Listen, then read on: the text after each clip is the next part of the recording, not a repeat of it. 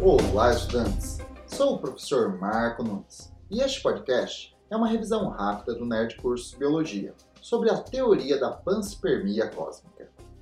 Para explicar a origem da vida, várias teorias foram propostas ao longo da história, entre elas a da panspermia cósmica ou cosmogênese, uma teoria que defende que os primeiros seres vivos da Terra teriam vindo de fora do planeta, trazidos por cometas e meteoros, e aqui evoluíram, se diversificando em muitas espécies.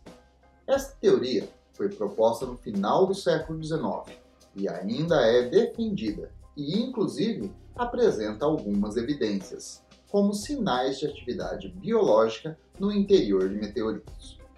Mas muitos especialistas duvidam que alguma forma de vida resistisse às condições extremas fora da Terra. Mas, mesmo que fosse possível, esta teoria não explica a grande questão: como a vida surgiu. Só transfere a dúvida de lugar. Bom, é isso aí. Continue firme nas revisões e bom estudo!